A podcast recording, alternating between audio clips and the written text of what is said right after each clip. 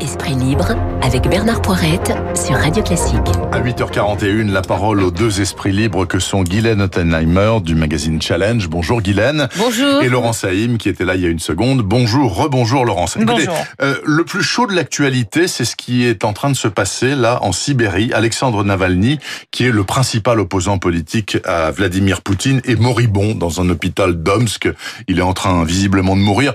Alors il était dans un avion, il a bu du thé, il a été pris d'un malaise Son entourage dit qu'il a été empoisonné, comme bien d'autres auparavant, par les services de sécurité du Kremlin, c'est-à-dire en l'occurrence le FSB, euh, le rejeton de l'ex-KGB. On ne sait pas parce qu'on n'a pas les résultats. En l'occurrence, on n'a pas les résultats analytiques et toxicologiques. L'avion qui devait l'évacuer en Allemagne est en train de faire demi-tour parce qu'on dit qu'il est intransportable. Bon, est-ce qu'on peut imaginer qu'après d'autres, Guylaine Ottenheimer, eh bien, Poutine ait décidé de faire liquider son opposant? Bah tout à fait. C'est tout- plausible. Bah oui, tout à fait. Moi, je pense c'est tout à fait plausible. Euh, c'est c'est c'est pas seulement pour se débarrasser d'un premier opposant, mais c'est pour instaurer une sorte, une sorte de terreur à l'égard de tous les oligarques, euh, euh, en disant que voilà, euh, il, il a d'une certaine manière euh, droit de vie et de mort en lui, c'est- réel. lui, c'est pas un oligarque, un Navalny. Hein. Non, c'est un opposant oui, c'est politique. un opposant, mais ça veut dire aussi aux oligarques, ça Il veut dire aussi aux opposants, ça, veut- Oui. ça veut dire que voilà, il peut décider, euh, voilà, que telle personne est non grata, euh, donc tout le monde doit se tenir en. Mais c'est vraiment un régime totalement totalitaire. Euh, et les Russes le supportent parce que euh, bon, la grandeur de la Russie. l'approuve. Oui, la grandeur de la Russie, euh, la fierté, euh, euh, la présence sur la scène internationale. Donc voilà, euh, oui, c'est tout à fait possible. Moi, je vois pas sinon, euh, qui raconte des histoires parce qu'il a bu son thé, il est tombé dans, dans un semi-coma. Ça, ça, ça, ça- voilà, ça n'arrive pas naturellement. Non, mais ce qui est extraordinaire, c'est que si ça, si c'est vraiment la vérité, comme c'est le gars du Polonium en 2006 qui est mort à l'hôpital en Angleterre, etc. oui, oui. Le père et sa fille Mm. qui ont failli mourir Mais ils savent faire ça, ils savent en très bien faire ça. Tout ça, ce sont les Russes. Mais ça veut dire que l'hôtesse de l'air euh, a empoisonné le thé. On est bien d'accord, non, Laurent Saïm Bah, c'est surtout qu'il y a une diplomatie parallèle et on tue les opposants, euh, les terroristes qu'on considère euh, méchants. euh, on, on tue les gens lorsqu'ils vous dérangent. Alors c'est euh, très, on pense à des romans d'espionnage, hein, ça a été écrit, mais c'est la réalité avec des parapluies qui sont empoisonnés au cyanure. Euh, et euh, il faut dénoncer ça de manière très forte parce que ça menace la démocratie et ça menace vraiment une certaine vision d'une société. On ne peut pas tuer en 2020 des gens, on peut pas les empoisonner parce qu'ils ont dit des choses. Alors, il n'y a pas simplement la Russie qui fait ça. hein. Moi, je pense aussi à l'Arabie Saoudite euh, Oui. avec Khashoggi, enfin avec euh, assassiné, euh, pas Khashoggi, mais euh, le journaliste. Oui, oui, euh, comment s'appelait-il ce journaliste J'ai un trou de mémoire, hélas, mais je rends hommage à ce journaliste qui était absolument extraordinaire et qui est rentré dans l'ambassade d'Arabie Saoudite pour faire les papiers de son mariage et qui est sorti absolument euh, euh, découpé en plusieurs Petits morceaux. en petits morceaux. Euh, en Iran, on tue aussi. Il y a beaucoup de pays qui font ça en disant ça va passer et cette guerre des services ou en tout cas ce que les services font en tuant des gens et par exemple Israël avait aussi fait ça à un moment donné en se débarrassant d'opposants, eh bien moi je pense qu'il faut toujours le dénoncer. Et si c'est le FSB dans le cas présent, ça peut pas se faire dans le dos de Poutine. Mais non, mais, Genre, dans- mais, mais non, mais euh, vous, vous, vous dites C'est- que C'est c'est bien Khashoggi, hein, on vient de me dire Ah, dans le casque. Vous Voilà, dites, j'avais- vous dites j'avais un il fallait que l'hôtesse de l'air soit dans le coup, mais on sait très bien que dans tout, dans, dans les services secrets, il, il y a des gens qui collaborent dans tous les secteurs, dans Non, mais tous ça les peut métiers. être l'hôtesse de l'air à qui on et, a et dit, vous pour mettez ça dans revenir le que thème, ce que disait Laurent sur les, sur la, la démocratie, mais il faut savoir qu'on vit dans un dans un petit oasis parce que vous parlez de Ah la, oui, on, par- on parlait de la Russie, mais regardez la Chine. La Chine en ce moment, qu'est-ce qu'ils font? Ils font de la terreur, c'est-à-dire que tous les Tibétains euh, ou les, les minorités Les agissant Ouïghours. ou les Ouïghours qui vivent en exil en Belgique, en France, etc. Eh bien, la, la police chinoise les appelle avec à côté de leur mère, Oui. leur sœur, en disant reviens sinon ils vont me tuer, ou ne parle plus jamais à la presse sinon ils vont me tuer, avec des mères qui pleurent au téléphone. Donc voilà, la terreur elle est dans de beaucoup de pays. Regardez euh, ce qui se passe euh, à Taïwan, regardez ce qui se passe partout. Donc voilà, euh, on vit dans un oasis de démocratie.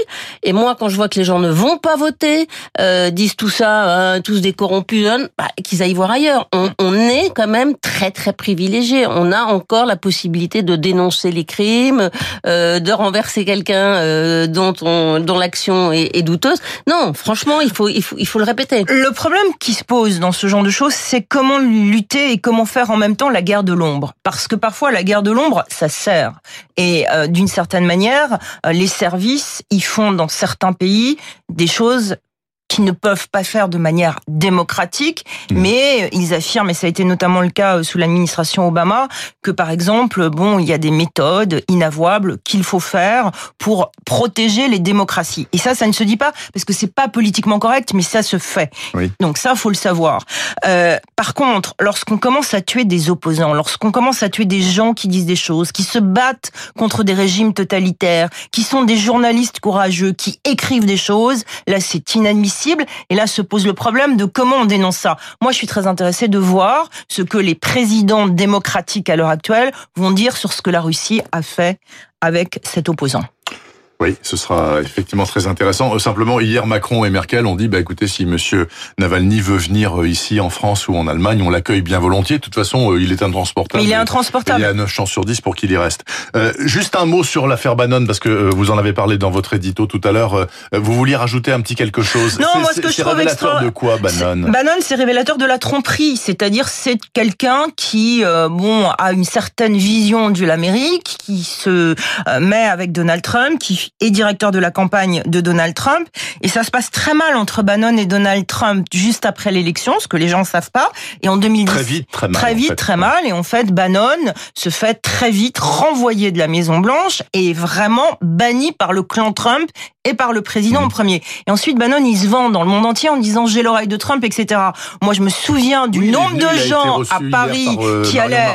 oui, crois, mais il n'y a pas simplement les politiques qui voyaient Bannon lorsqu'il est venu à Paris. Tout le monde se précipitait à l'hôtel Bristol où Bannon avait une suite pour aller recueillir les confessions de Bannon en disant ah j'ai vu Bannon qui avait l'oreille de Trump et tout le monde négociait des choses parce que Bannon faisait croire qu'il était encore très proche du pouvoir en place, ce qui n'était plus le cas. Et ça c'est toujours l'histoire, moi, qui me fascine, ces escrocs qui parviennent à faire croire aux gens qu'ils sont encore très proches du pouvoir alors qu'ils ne sont plus rien. C'est une histoire importante de Bannon parce qu'il y a aussi une volonté de la justice de New York d'aller contre le monde Trump. Il y a Bannon hier, juste avant que Joe Biden ne prononce son discours. C'est les procureurs de New York qui l'arrêtent dans des conditions absolument incroyables et il est en prison. Et ensuite, dans l'heure qui suit, il y a les procureurs de New York qui annoncent aussi que des actions juridiques tombent et qu'on va connaître bientôt les déclarations fiscales de Donald Trump. Le monde de New York, il est dans la résistance juridique par rapport à l'Amérique Trump et Trump est de plus en plus isolé, enfermé.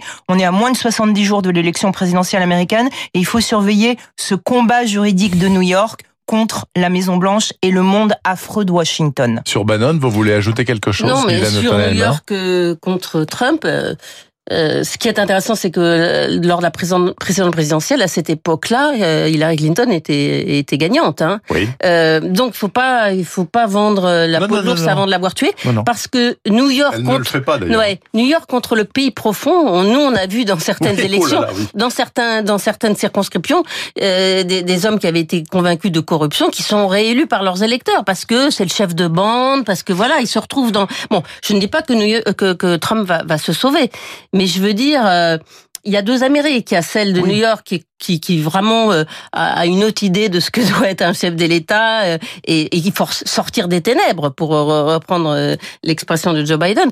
Et puis il y a une Amérique profonde qui est un peu trash, quoi. Non, non, c'est caricatural de dire ça. Bah... L'Amérique qui a voté pour Trump, elle est pas trash. C'est des gens qui souffrent, qui bossent dur, bon. et qui. Non, non, non, non. Oui, oui, c'est, pas. Moi, je pense bah, que c'est un peu caricatural de dire ça. Et c'est euh... des gens qui sont désespérés par le discours politique de certains si et qui voulez, sont récupérés si par un candidat si de la télé-réalité. Je disais, il y a, il y a une, il y a une Amérique sophistiquée et il y a une Amérique plébéienne. Moi, voilà. je crois que c'est une vision, pardonnez-moi Guylaine, parce que je vous admire beaucoup dans ce que vous écrivez pour Challenge souvent. Moi, je crois que c'est un peu caricatural. Oui, J'ai fait sûr. des centaines de meetings de Donald Trump et je peux vous dire que c'est un tout petit peu plus compliqué de voir des gens qui sont parfois des médecins, qui sont parfois des avocats, qui n'en peuvent plus. Et il n'y a pas eu de proposition de euh, rendre heureux et de faire vivre cette Amérique-là. Moi, sûr, simplement, ce que je dis sur l'élection, non, non, mais je voulais, la majorité des électeurs de Trump sont pas les avocats les médecins.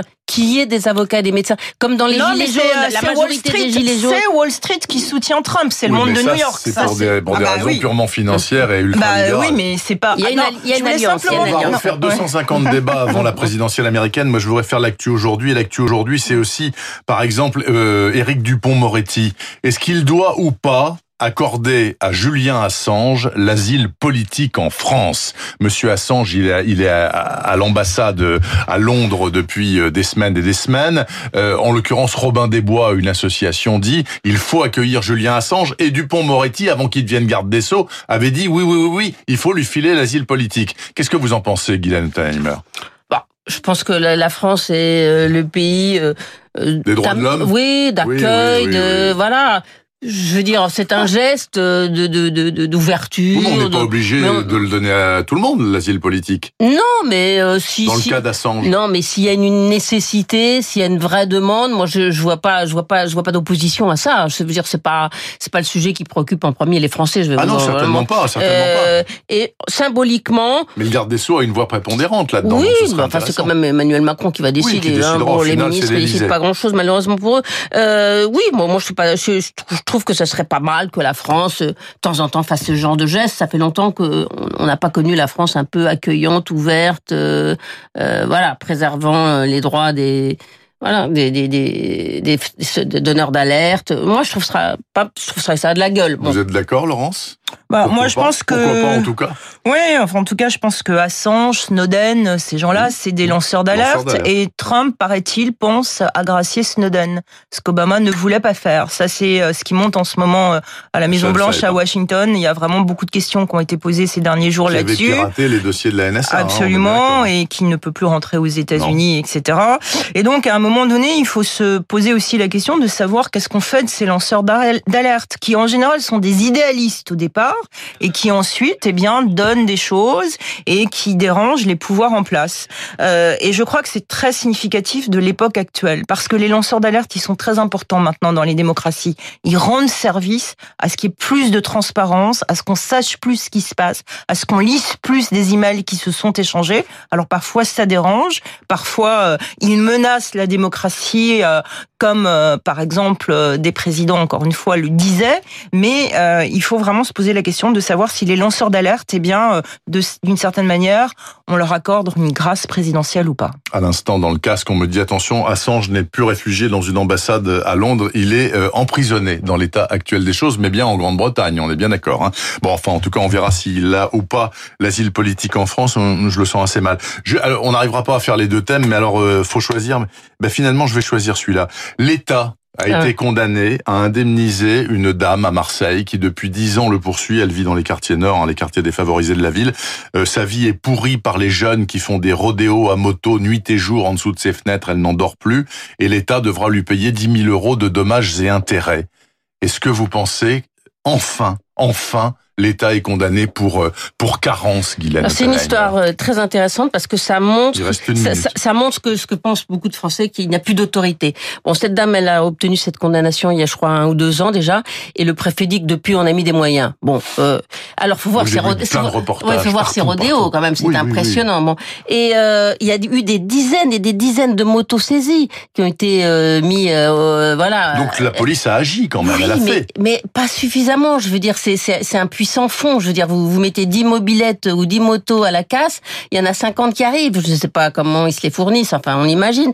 Et ça, ça, pourrit la vie, mais de, de, tous les quartiers autour, parce que ça fait du bruit, les mobilettes. Et comme il y a des tours, les gens, ça, ça, résonne, les gens Ce que je veux dire, c'est que, est-ce que c'est l'État qui est responsable bien de sûr, ça? Oui, bien sûr, bien sûr, bien sûr, il y a, des, il y a, eu, des interdictions de le faire. pas la paix publique. Bah non, parce que il faut mettre des flics, il faut mettre des moyens, et, on, et en, en fait, on, on, on laisse ces quartiers vivre dans leur, dans leur, dans leur jus, si je puis dire, dans leur tradition, dans leur façon de vivre. Ils vont surtout pas intervenir parce que voilà, si, si jamais il y a un accident au moment où vous arrêtez un de ces motards, eh ben vous imaginez ce qui se passe après.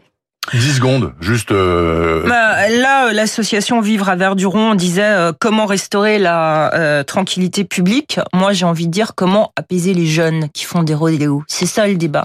C'est comment apaiser ces jeunes qui, quand il fait chaud, hein, ils peuvent pas partir voir la mer, ils peuvent pas partir à Marseille, voir. Ici. Oui, enfin, mais en obligé tout cas... de polluer la vie de tout le monde avec des vroom vroom. Euh, voilà, non, il y a mais euh, c'est une forme aussi de résistance, de dire on existe, non, on prend un peu de plaisir, et c'est surtout comment essayer d'apaiser cette France-là, qui est à mon avis le problème actuel. Comment apaiser cette partie de la France qui, oui, parfois fait des rodéos dans les rues? Des millions, des millions dans l'éducation. Voilà, des millions et des Tiens, millions dans bah, l'éducation.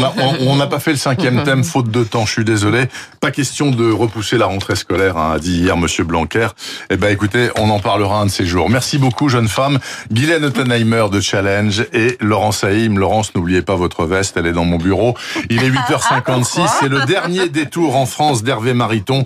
C'est dans une minute sur Radio Classique. Évidemment, Hervé est allé se promener dans le berceau de la France éternelle, en l'occurrence le Val-de-Loire.